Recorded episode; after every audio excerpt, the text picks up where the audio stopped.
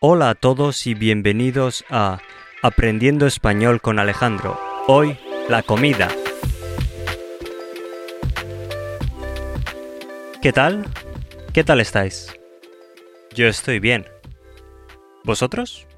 Hoy vamos a hablar de la comida, uno de esos temas universales como el tiempo, la comida. ¿Qué has comido hoy? ¿Qué te gustaría comer? ¿Cuál es tu comida favorita? Hay un vocabulario tan amplio para hablar de comida. ¿Cuántos platos? ¿Cuántos ingredientes?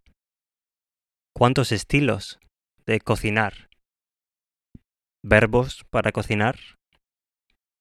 Por ejemplo, patatas, macarrones, lechuga, verduras, tomate, pimiento, zanahoria, leche, soja, ternera, pollo, galletas. Así podría estar todo el día, diciendo palabras random, palabras aleatorias sobre la comida. También podría hacer lo mismo con los verbos. Freír, cortar, hervir. No sé si me estás entendiendo, pero vamos a hablar con un poco más de sentido. ¿Qué te gusta comer? ¿Qué es lo que comes habitualmente? ¿Hay un plato típico en la cocina de tu país? ¿Hay un plato típico en la cocina de tu comunidad? ¿Un plato típico en tu casa? ¿Cuál es el plato que cocinas mejor? Aunque plato es un recipiente donde ponemos la comida, plate o dish, en este caso estoy hablando de plato como meal or this. Al fin y al cabo es parecido. Perdona si tu idioma de origen no es el inglés. Intento no hablar en inglés. Solo español repetidamente todo el rato en español. En este caso hablando de la comida. También hay muchas maneras de describir la comida. Está buena, está deliciosa. Me encanta ese plato, me encanta esos espaguetis. O puede que la comida sea mala. Está mal hecha, está cruda, está verde, está insípida. No tiene sabor. O tiene mucho sabor. Para sentir el sabor utilizamos el sentido del gusto. Es uno de los cinco sentidos. A través de la lengua sentimos la comida. O la comida o cualquier cosa podría ser que nos metamos una piedra en la boca y sintamos que no es algo que tiene mucho gusto.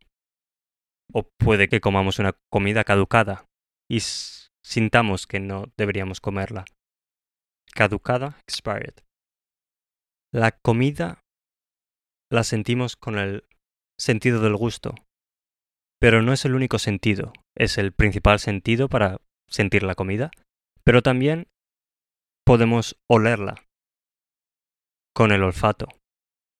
Si algo huele mal, no lo queremos comer. Como he dicho antes, está caducado. Y también vemos la comida. La comida nos entra primero por los ojos y luego por la boca. Vemos y al verlo queremos comerlo.